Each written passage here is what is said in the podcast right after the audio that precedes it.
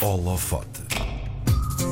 A nossa convidada de hoje é engenheira de materiais, investigadora, dirige o Centro de Investigação de Materiais da Universidade Nova de Lisboa e ainda tem tempo para ser vice-reitora da Nova. No meio de todas estas funções, foi também a única portuguesa distinguida pela Comissão Europeia com o prémio Impacto Horizonte 2020 pela criação do primeiro ecrã transparente com materiais ecossustentáveis, o projeto Invisible, desenvolvido entre 2009 e 2014. O prémio distingue projetos científicos financiados por fundos europeus e cujos resultados tiveram impacto na sociedade. Para conhecermos o trabalho que levou a esta distinção, no Holofote de hoje temos o prazer de conversar com a professora Elvira Fortunato. Muito obrigada por estar connosco hoje. Bom dia, muito obrigada pelo convite. Antes de esmiuçarmos também aqui o motivo pelo qual foi distinguida com, com este prémio, falemos se calhar um bocadinho também sobre si e sobre o seu trabalho. O que é que faz uma engenheira de materiais? Olha, eh, trabalha com materiais acima de tudo e no, e no, meu caso em particular são materiais semicondutores usados na área da eletrónica e sensores uh, e sempre que possível tentar utilizar materiais sustentáveis e processá-los com tecnologias amigas do ambiente. E, e... e tudo, e, tudo isto uh, também com a nanotecnologia porque nós trabalhamos com estes materiais a uma escala muito pequenina. Sim. E este interesse surgiu quando e como? Na sua vida profissional?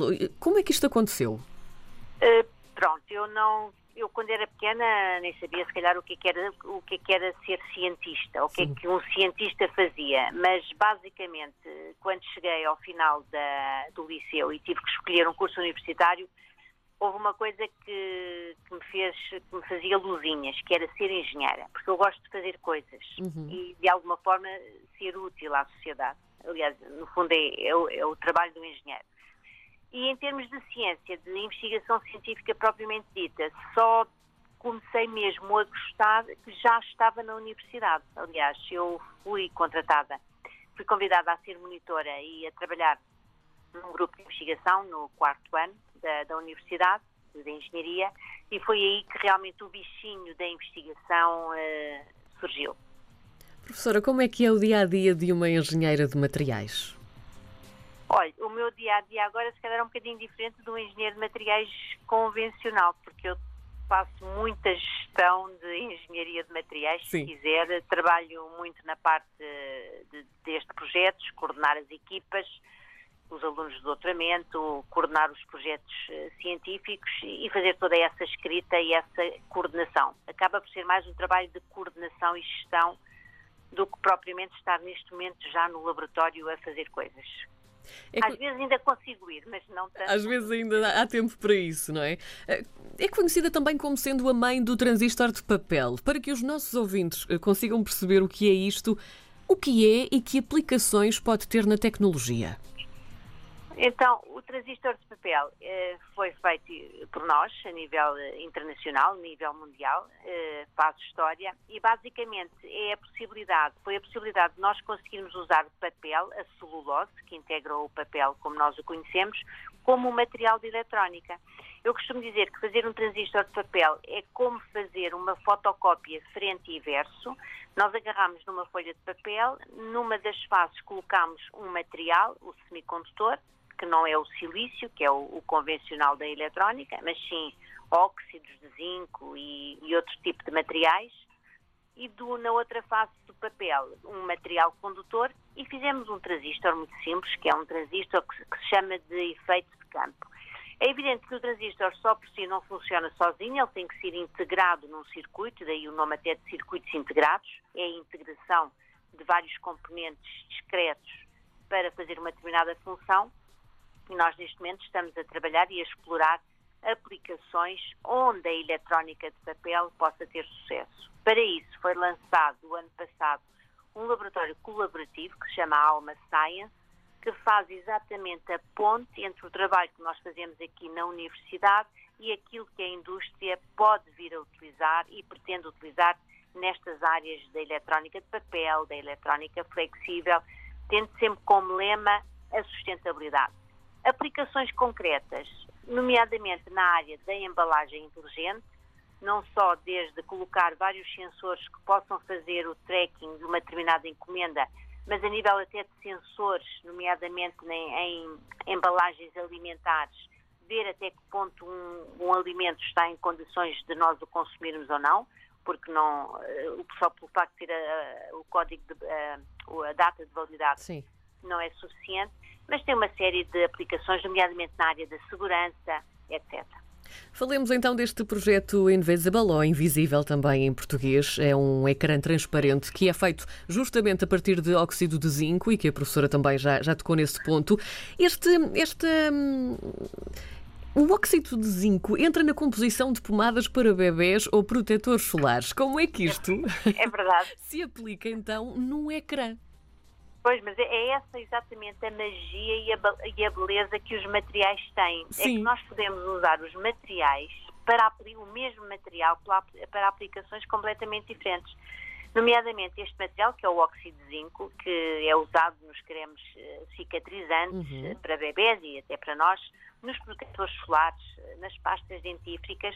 Nós usamos exatamente esse material para fazer eletrónica, porque esse material também tem outras propriedades, para além das propriedades como cicatrizante, por exemplo, tem também propriedades e pode ser usado como material semicondutor na eletrónica. E nós exploramos esses materiais como semicondutor e com isso fizemos uh, em conjunto com a Samsung, aliás temos uma patente com, com a Samsung Sim. na Coreia, desenvolvemos o primeiro uh, mostrador uh, com base nestes materiais. E este foi também um projeto um, que foi, levou o seu tempo, não é? Foi desenvolvido durante cinco anos, entre 2009 e 2014, também, como já disse há pouco. Quais foram, quais foram as principais fases de desenvolvimento ao longo de cinco anos? Parecendo que não, ainda é um tempinho. Um, como é que se desenvolve todo este projeto ao longo deste tempo?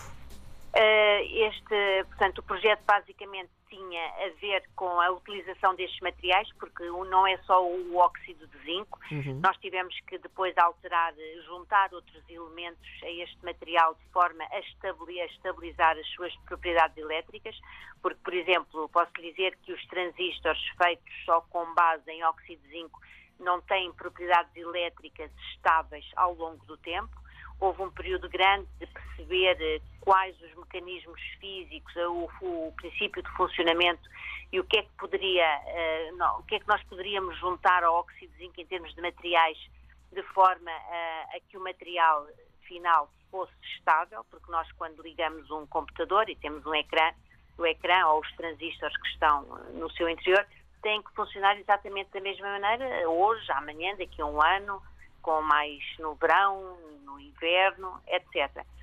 Portanto, um dos grandes outputs desse, desse projeto foi exatamente conseguirmos ter transistores com base nestes materiais, mas estáveis, do ponto de vista elétrico.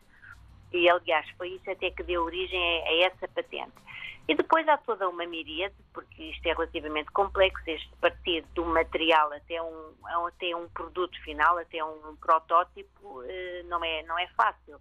Porque eu costumo dizer, os materiais sozinhos portam-se sempre bem, o problema é quando nós os juntamos uns com os outros. Aliás, e às vezes há, há as interfaces, uns Sim. não gostam dos outros, e há que fazer com que eles se compatibilizem entre si. Olha, é um bocadinho como as pessoas. Certo, eu ia dizer justamente isso, ia fazer essa comparação. Professora, este, este prémio é importante, já teve outros também e que também deram origem a esta investigação. Como é que é ser a única portuguesa distinguida justamente com o prémio Impacto Horizonte 2020, com este Invisible? Uh, eu, fico, eu fico muito contente, é evidente, e acho que acima de tudo também é uma responsabilidade, porque à medida que vou ganhando tantos prémios e, e vou tendo um bocadinho mais de notoriedade, Sim. a responsabilidade tam, também aumenta, a minha responsabilidade até como cidadã, mas acho que é sempre bom e espero que mais portugueses consigam também atingir estes feitos, porque, como eu digo, isto está ao alcance de cada um. Há que trabalhar, há que não ter preconceitos e há que fazer o melhor que sabemos eh, todos os dias. No campo da tecnologia, o que é que há ainda mais para fazer um, para cuidar do ambiente e também para que tenhamos todos um comportamento mais sustentável, professora?